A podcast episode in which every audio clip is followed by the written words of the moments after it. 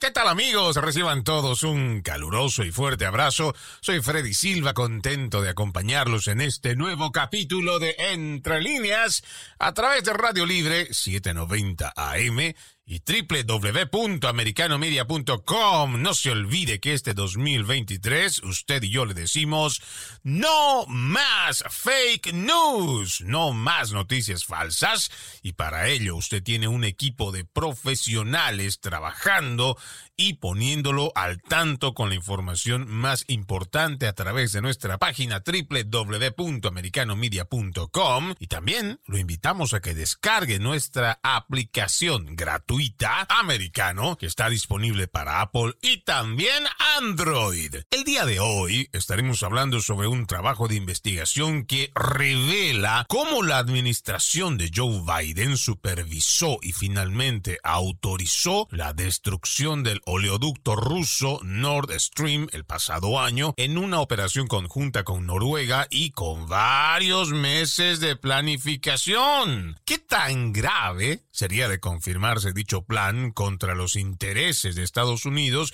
y sus aliados europeos? ¿Podría Rusia tomar esta acción como una declaración de guerra abierta? Además, más importante aún, ¿cómo queda Estados Unidos y sus decisiones en la política exterior? Estos y otros puntos los vamos a desarrollar en este programa. Si usted, amigo oyente, al igual que yo, está interesado en encontrar información que por supuesto pueda darles más detalles en cuanto a lo que vamos a hablar el día de hoy, existen publicaciones interesantes que seguramente usted querrá leer. Lo puede encontrar en la página de internet de gatewaypundit.com y también en el dailymail.com. Nosotros vamos a ir directamente a quien ha publicado este importantísimo artículo y se trata de el periodista Seymour Hersh. Usted puede encontrar esta página buscando seymourhersh.substack.com así como lo está escuchando, Seymour Hersh con h.substack.com y viene con el título Cómo Estados Unidos eliminó el oleoducto Nord Stream. El New York Times lo llamó un misterio, pero Estados Unidos ejecutó una operación marítima encubierta que se mantuvo en secreto, coma hasta ahora. Esta es una publicación del 8 de febrero del 2023. Antes de entrar en detalles sobre este artículo, como les dije, por demás interesantísimo, solamente déjenme darle unas pequeñas pinceladas de quién es este periodista independiente Seymour Hersh. En el diario San Luis Post, él reveló la masacre de My Lai en notas publicadas entre el 20 y 25 de noviembre del 69. El New York Times exhibió las actividades secretas e ilícitas de la Agencia Central de Inteligencia en la década de 1970 y fue precisamente este periodista quien pudo exhibir un trabajo de investigación al respecto. En 2001 también dio a conocer sobre acciones militares del Pentágono sobre Afganistán Afganistán. En el 2003, a través de la revista New Yorker, denunció que Richard Perle, director de la Junta para la Programación de la Defensa del Pentágono, había aprovechado la guerra en Medio Oriente para beneficio propio.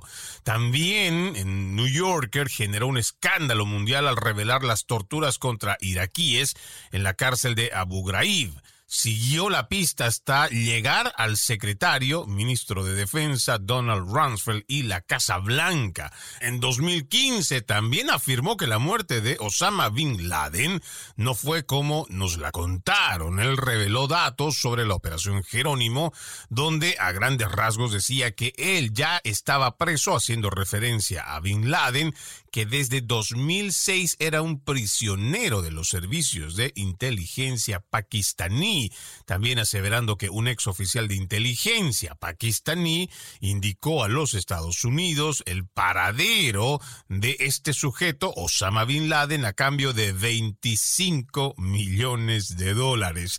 Como usted lo acaba de escuchar, este es un periodista que podríamos decir por lo bajo, muy polémico, pero que está dedicado al trabajo de investigación y que independientemente de la administración demócrata o republicana, ha dado verdades bastante incómodas para quienes han estado ejerciendo el gobierno. Así que independientemente del color político al que usted le apueste, y peor aún si es un Biden lover, aquel que ama por encima de cualquier verdad que se le presente sobre su presidente Joe Biden, déjeme decirle que este es un trabajo por demás importante para analizarlo y como ya le dije, con las credenciales que escucharon de este periodista Seymour Hersh. Dicho todo esto, comencemos entonces leyendo este trabajo de investigación. Como les dije, está publicado el 8 de febrero del 2023 con el título Cómo Estados Unidos eliminó el oleoducto de Nord Stream. Vamos a saltarnos varios párrafos y yendo casi directo a lo que son las acciones. Dice, el centro de la ciudad de Panamá, que cuenta con la segunda piscina cubierta más grande de América, fue el lugar perfecto para reclutar a los mejores y más taciturnos graduados de la escuela de buceo que lograron con éxito el verano pasado lo que tenían autorizado a hacer a 260 pies bajo la superficie del mar Báltico. En junio pasado, los buzos de la Marina que operaban bajo la cobertura de un ejercicio de la OTAN de mediados de verano ampliamente publicitado, conocido como Baltops 22, colocaron los explosivos activados de forma remota que tres meses después destruyeron tres de los cuatro oleoductos Nord Stream, según una fuente con conocimiento directo de la planificación operativa. Valga la aclaración, él menciona en muchas oportunidades este trabajo, dentro de este trabajo de investigación, a una fuente con conocimiento directo de la planificación, pero no menciona con exactitud quién es esta persona o esta fuente. Pero, además de la lectura, dice, dos de los gasoductos que se conocían colectivamente como Nord Stream 1 habían estado proporcionando a Alemania y gran parte de Europa Occidental gas natural ruso barato durante más de una década. Se había construido un segundo par de tuberías llamadas Nord Stream 2, pero aún no estaban operativas. Ahora, con las tropas rusas reunidas en la frontera con Ucrania y la guerra más sangrienta en Europa desde 1945 a la vista, el presidente Joe Biden vio los oleoductos como un vehículo para que Vladimir Putin usara el gas natural como un arma para sus ambiciones políticas y territoriales. Cuando se le pidió un comentario, Adrian Watson, una portavoz de la Casa Blanca, dijo en un correo electrónico, esto es una ficción completamente falso. Tammy Thorpe, portavoz de la Agencia Central de Inteligencia, también escribió algo similar diciendo, esta afirmación es total y absolutamente falsa. Por lo menos esa es la respuesta que dan desde las agencias federales. La decisión de Biden, continúa la lectura, de sabotear los oleoductos se produjo después de más de nueve meses de debates altamente secretos dentro de la Comunidad de Seguridad Nacional de Washington sobre la mejor manera de lograr ese objetivo. Durante gran parte de ese tiempo, el problema no era si hacer la misión, sino cómo sin tener una idea clara de quién era el responsable. Había una razón burocrática vital para confiar en los graduados de la escuela de buceo hardcore del centro de la ciudad de Panamá. Los buzos eran solo de la Marina y no miembros del Comando de Operaciones Especiales de Estados Unidos, cuyas operaciones encubiertas deben ser informadas al Congreso e informadas con anticipaciones a los líderes del Senado y la Cámara, la llamada Gang of Eight o Banda de los Ocho. La administración Biden estaba haciendo todo lo posible para evitar filtraciones, ya que la planificación se llevó a cabo a fines del 2021 y en los primeros meses del 2022.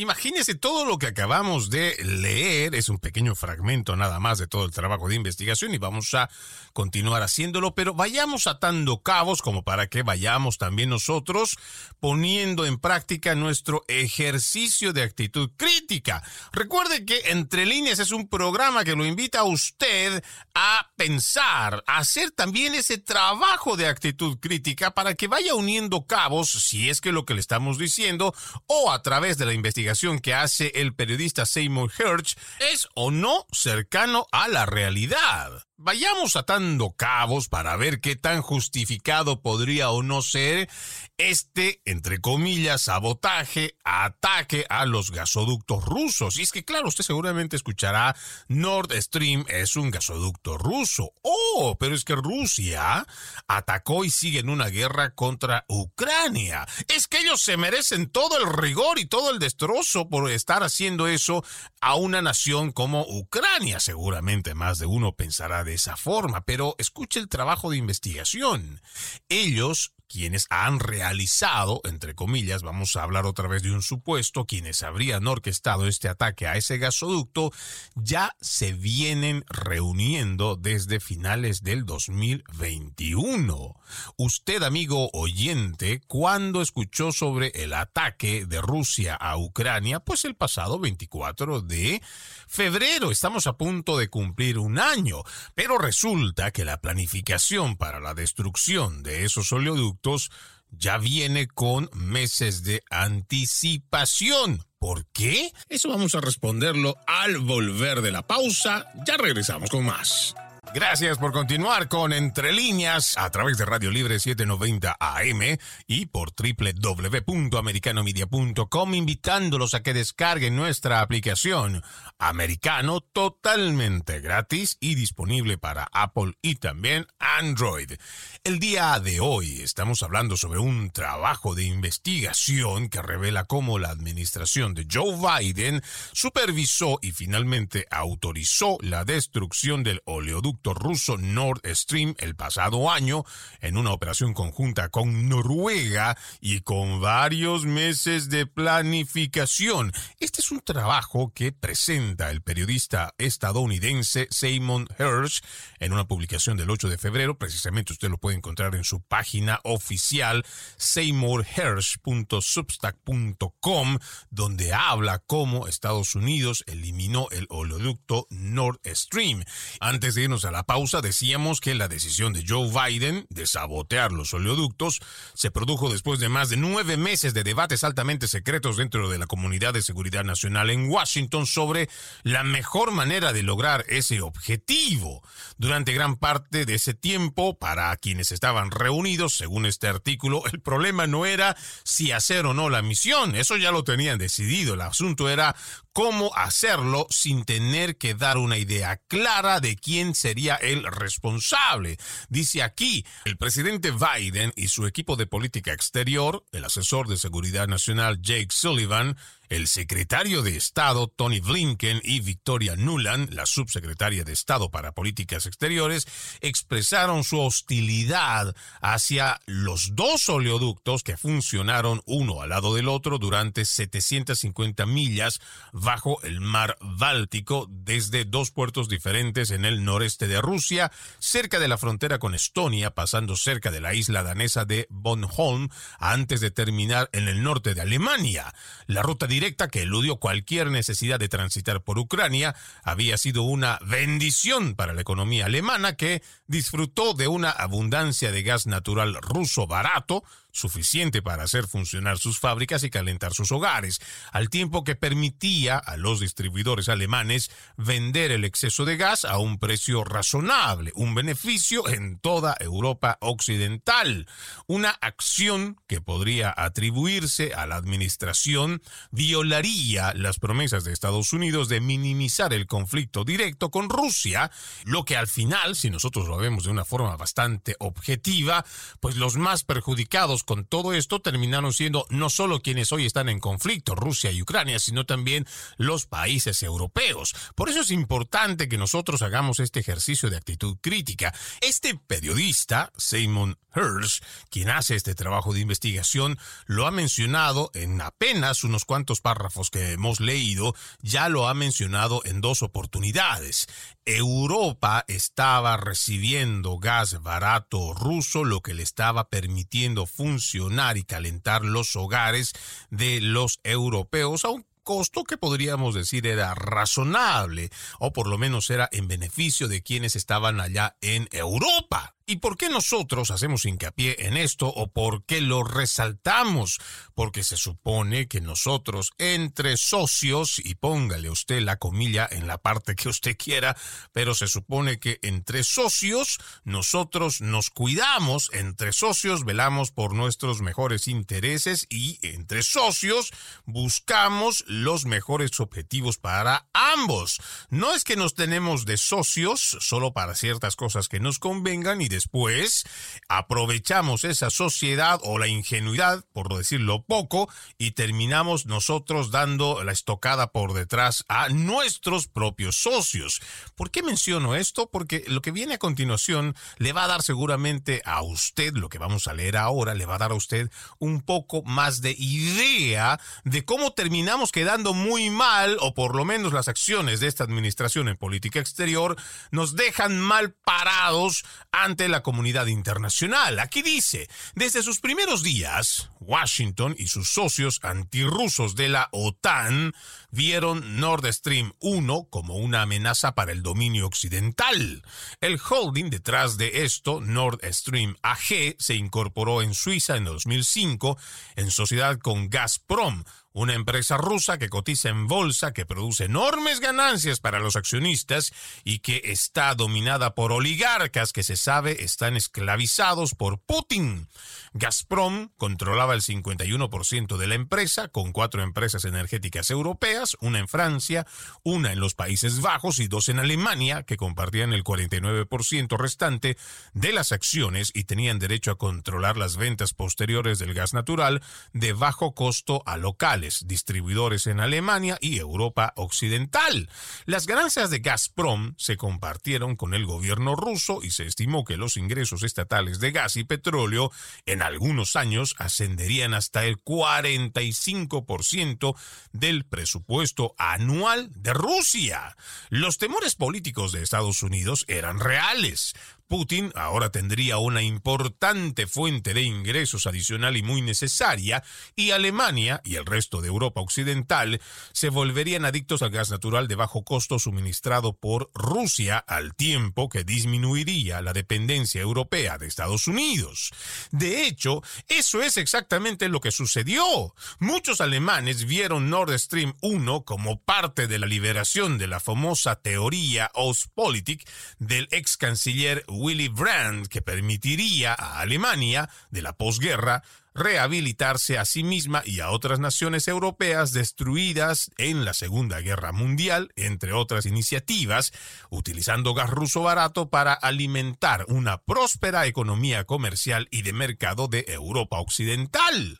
Nord Stream 1 era lo suficientemente peligroso, en opinión de la OTAN y de Washington, pero Nord Stream 2, cuya construcción se completó recién en septiembre del 2021, si los reguladores alemanes lo aprobaban, duplicaría la cantidad de gas barato que estaría disponible para Alemania y Europa Oriental.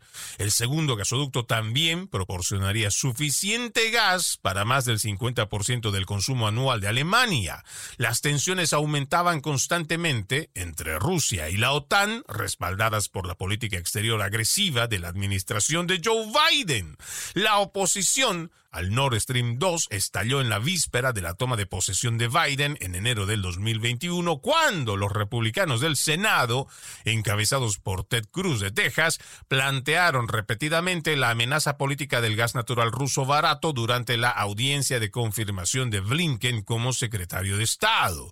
Para entonces, un Senado unificado había aprobado con éxito una ley que, como dijo Ted Cruz a Blinken, detuvo en seco el oleoducto Habría una enorme presión política y económica por parte del gobierno alemán, entonces encabezado por Angela Merkel, para poner en funcionamiento el segundo oleoducto. Saltándonos algunos párrafos, dice aquí, unos meses más tarde, cuando la construcción del segundo oleoducto estaba casi terminada, Biden lo pensó dos veces. Ese mes de mayo, en un cambio sorprendente, la administración renunció a las sanciones contra Nord Stream AG no nos olvidemos, estos son los gasoductos rusos, y un funcionario del Departamento de Estado admitió que tratar de detener el oleoducto a través de sanciones y diplomacia siempre había sido una posibilidad remota. Detrás de escena, los funcionarios de la administración supuestamente instaron al presidente ucraniano Volodymyr Zelensky, que para entonces se enfrentaba todavía a la amenaza de invasión rusa porque no lo habían hecho, y le dijeron que no criticara la medida de Biden. Hubo consecuencias inmediatas. Los republicanos del Senado, encabezados por Ted Cruz, anunciaron un bloqueo inmediato de todos los candidatos de política exterior de Biden y retrasaron la aprobación del proyecto de ley anual de defensa durante meses hasta bien entrado el otoño. Más tarde, según el portal de Político, se describió el giro de Joe Biden en el segundo oleoducto ruso como la única decisión posiblemente más que la caótica retirada militar de Afganistán que ha puesto en peligro la agenda de Biden. Y esto a pesar de haber tenido un respiro de la crisis a mediados de noviembre, cuando los reguladores de energía de Alemania suspendieron la aprobación del segundo gasoducto Nord Stream 2. Los precios del gas natural aumentaron un 8% en cuestión de días en medio de los crecientes temores en Alemania y Europa de que la suspensión del gasoducto y la creciente posibilidad de una guerra entre Rusia y Ucrania conducirían a un invierno frío y no muy deseado, que es lo que al final, hasta el día de hoy, por lo menos en lo que va de este invierno del 2022-2023, lamentablemente los europeos son los ciudadanos, ojo, ¿ah? los ciudadanos, los que están ya sea en la clase media, en la clase baja, son aquellos que están pagando por los altos costos del gas. Y por supuesto esto ha traído graves problemas económicos, sin mencionar que también ha disparado los índices de inflación en muchos países de Europa. Y cuando uno va revisando todos estos datos, uno se pregunta, si bien es cierto existe un enemigo en común que se llama Rusia y quien hoy por hoy todavía mantiene este ataque militar que tiene contra Ucrania, la pregunta siempre sería, ¿por qué las decisiones que están fuera de sus países, porque Europa no está en una guerra directa ahora mismo, pero por qué sus ciudadanos son los que terminan pagando los platos rotos? Esa y otras preguntas las intentaremos resolver cuando volvamos de la pausa. Seguimos con más de Entre Líneas a través de Radio Libre 790 AM y www.americanomedia.com. No se olviden que este 2023 le decimos no más fake news no más noticias falsas y para ello usted tiene nuestro portal donde estará informado minuto a minuto con un equipo de profesionales. No se olvide también descargar la aplicación americano que está disponible para los dispositivos de Apple y también Android. El día de hoy estamos hablando sobre un terrible plan que pondría a la administración de Joe Biden muy mal parados en cuanto a política exterior. Se trata de un plan que esta administración habría supervisado y finalmente autorizado la destrucción del oleoducto ruso Nord Stream el pasado año. Ellos han rechazado desde la portavoz de la Casa Blanca, incluso calificando este trabajo de investigación que hace el periodista estadounidense Seymour Hersh, ellos han calificado como una fantasía, ellos han rechazado este trabajo de investigación. Y nosotros lo que estamos haciendo es no solo entrar en detalle en cuanto a lo que se ha investigado, sino también los hechos reales en los cuales nosotros diríamos con certeza, sin temor a equivocarnos, que muchas de las decisiones que está tomando esta administración en cuanto a política exterior son paupérrimas y van a traer, si no es que ya lo están haciendo, graves problemas no solo para la imagen y confianza de nuestra nación, de los Estados Unidos, con relación a los aliados. Este tema tal vez para muchos está siendo totalmente ignorado precisamente porque hoy tenemos una prensa progresista que no investiga, que no cuestiona y que realmente no hace ese trabajo que debería de estar haciendo todo periodista, que es investigar a fondo y además incomodar a quienes ejercen los cargos públicos y los que se supone, entre comillas, nos representan. No es que ellos toman decisiones porque les da la gana, porque ellos son dueños del gobierno, no. Ellos son funcionarios públicos que están en representación del pueblo estadounidense y que al final del día, fuera de nuestras fronteras, también las decisiones que tomen, pues nos impactan a nosotros.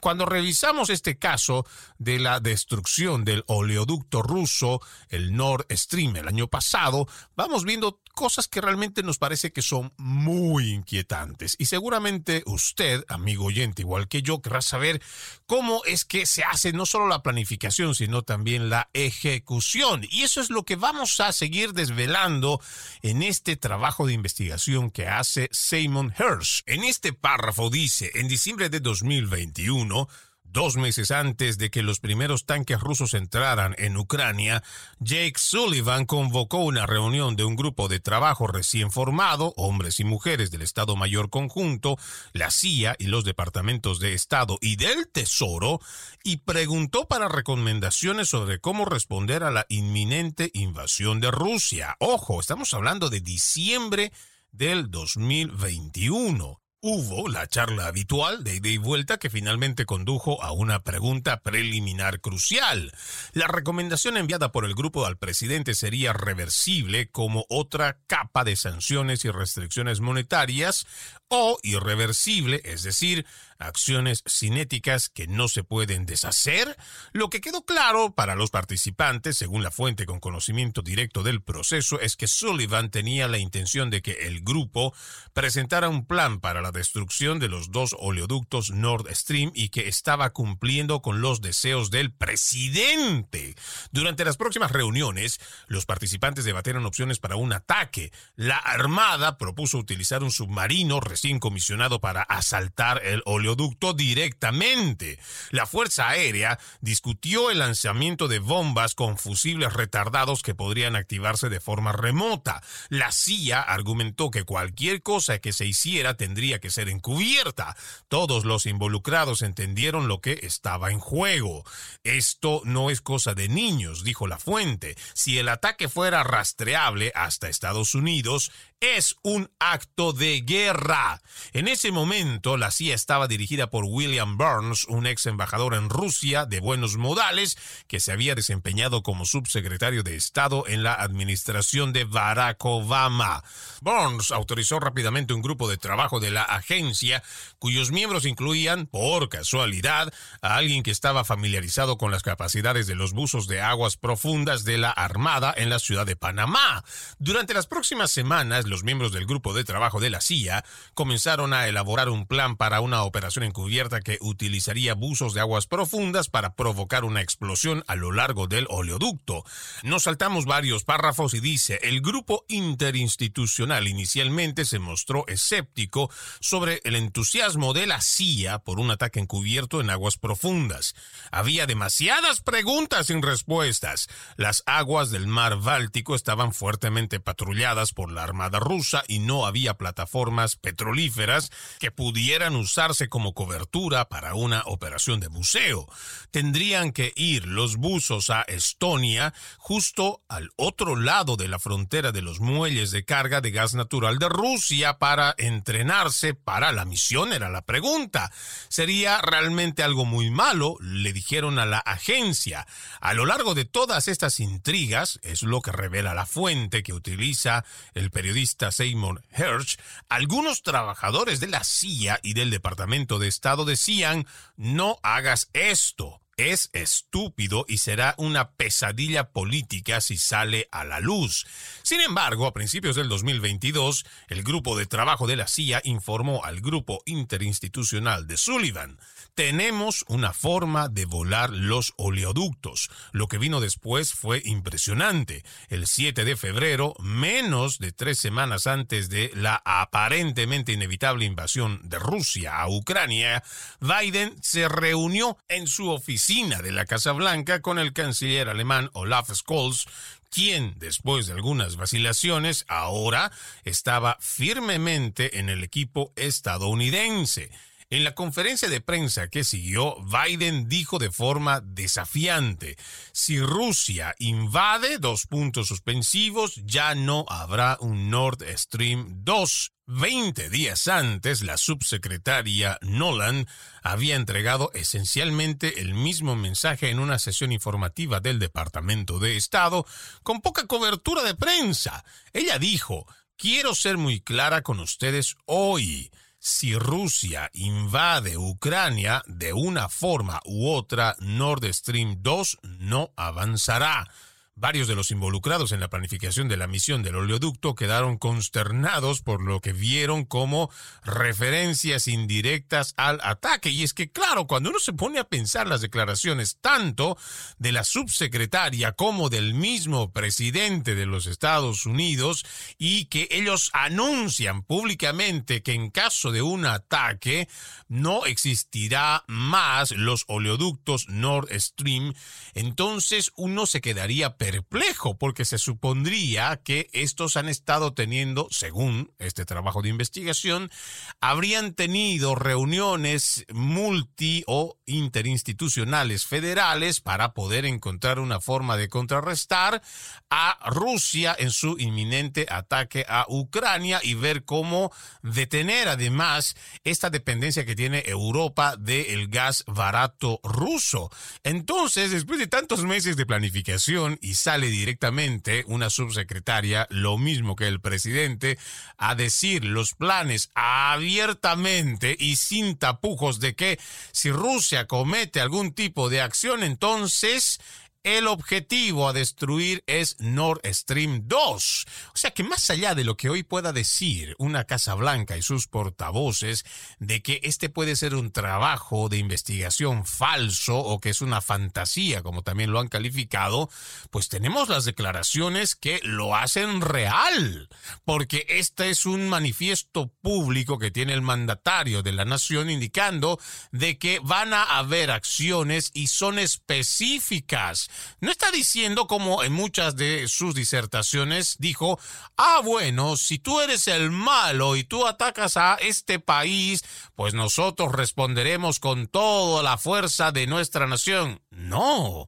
estas son declaraciones específicas de la subsecretaria Nolan, lo mismo que el presidente Biden.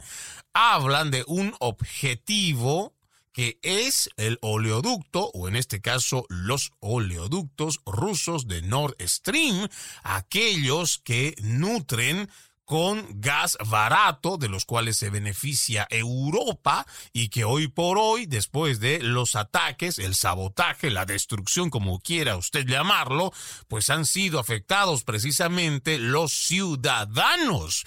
Porque cualquiera diría que si esto afectara directamente a los políticos que toman la decisión en nombre de sus países, pues qué bueno, existen consecuencias para aquellos que toman las decisiones, buenas o malas. Pero estamos viendo que Europa no está en guerra directa con Rusia.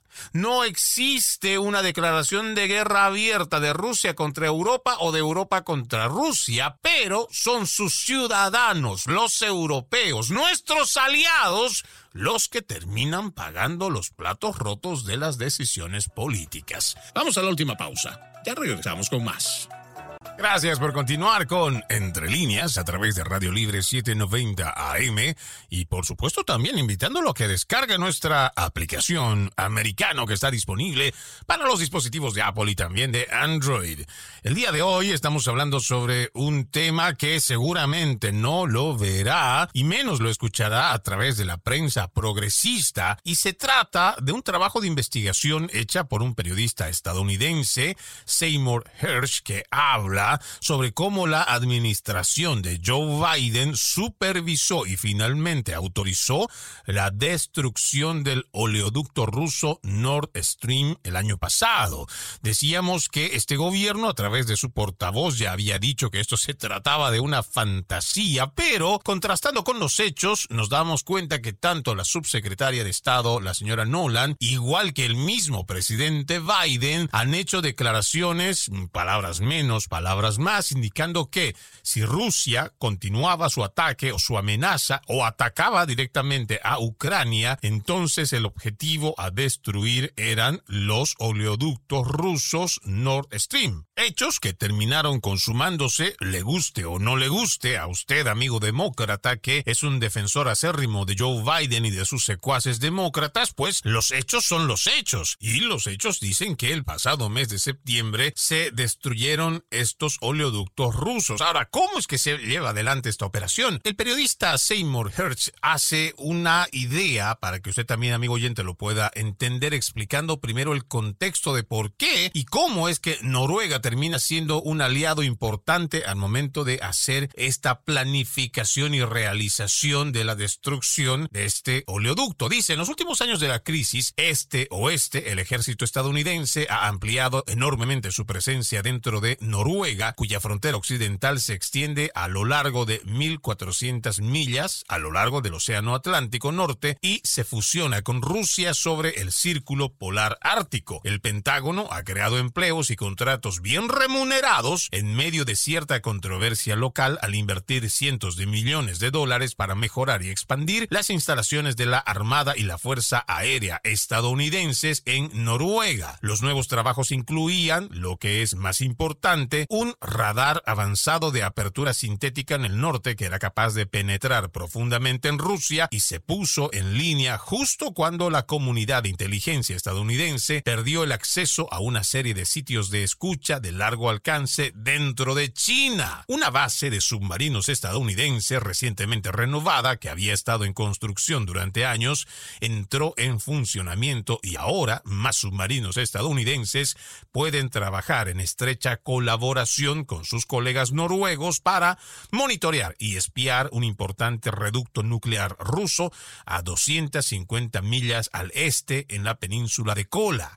Estados Unidos también ha ampliado enormemente una base aérea noruega en el norte y entregó a la Fuerza Aérea Noruega una flota de aviones de patrulla P-8 Poseidón construidos por Boeing para reforzar su espionaje de largo alcance en todo lo relacionado con Rusia. A cambio, el gobierno noruego enfureció a los liberales y algunos moderados en su parlamento en noviembre pasado al aprobar el acuerdo de cooperación de defensa suplementario por sus siglas SDCA. Según este acuerdo, el sistema legal estadounidense tendría jurisdicción en ciertas áreas acordadas en el norte sobre los soldados estadounidenses acusados de delitos fuera de la base, así como sobre los ciudadanos noruegos acusados o sospechosos de interferir con el trabajo en la base. Imagínese a cuánto han llegado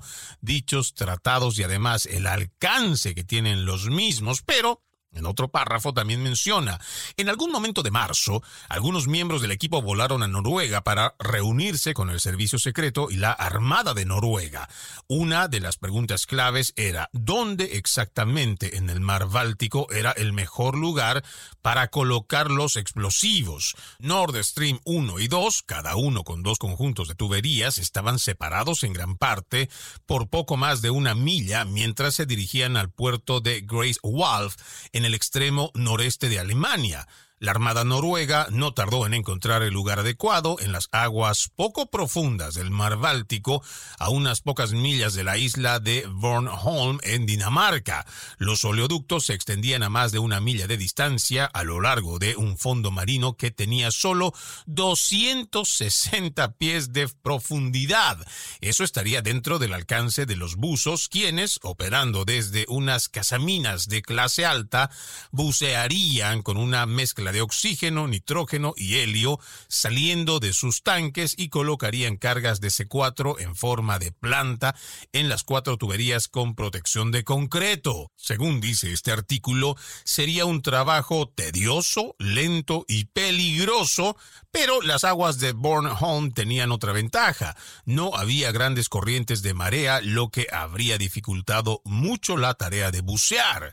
Después de un poco de investigación, los estadounidenses estaban todos adentro. En este punto, el oscuro grupo de buceo profundo de la Marina en la ciudad de Panamá entró en juego una vez más. Los noruegos y los estadounidenses tenían una ubicación en los operativos, pero había otra preocupación. Cualquier actividad submarina inusual en aguas de Bornholm podría llamar la atención de las armadas sueca o danesa que podrían informarla.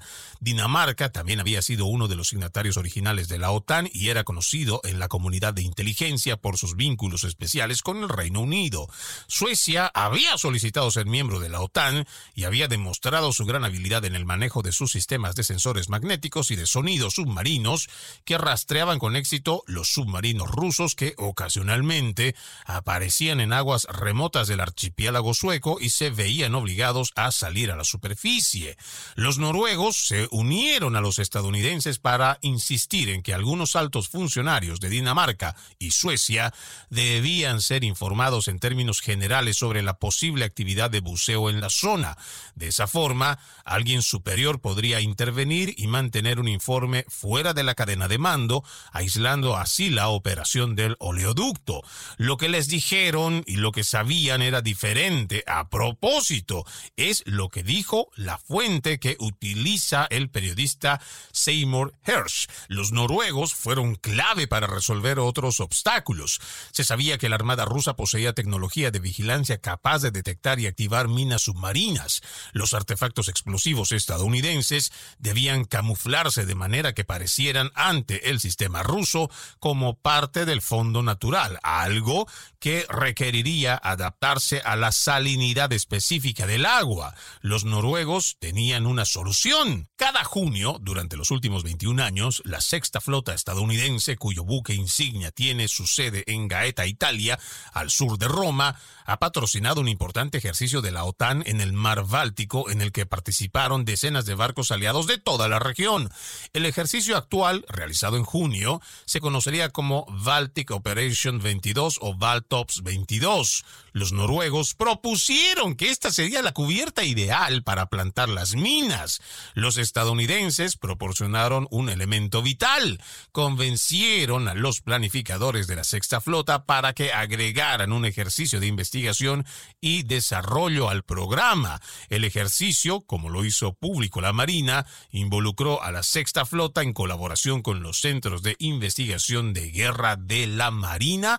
El evento en el mar se llevó a cabo frente a las costas de la isla de Barnholm e involucraría a equipos de buzos de la OTAN que plantarían las minas con equipos que utilizarían la última tecnología submarina para encontrarlas y destruirlas. Y es así a grandes rasgos como nosotros encontramos en este trabajo de investigación que hace Simon Hertz, cómo desde la administración Biden en conjunto con otras naciones se lleva adelante la planificación y la realización de la destrucción de los oleoductos rusos. ¿Cómo queda Estados Unidos ante esta situación, ante la comunidad internacional? ¿Seguimos siendo socios en quienes se pueda confiar? ¿Realmente esta operación, de ser cierta que se lleva adelante por Estados Unidos y otras naciones, tuvo el objetivo o se cumplió con las expectativas que se quería? Seguramente habrán más preguntas que respuestas que lamentablemente el día de hoy no podremos cubrirlas porque ya nuestro tiempo ha terminado. Soy Freddy Silva, contento de acompañarlos en este capítulo de Entre Líneas. Los invito a continuar con la programación de Radio Libre 790 AM y americanomedia.com. Permiso.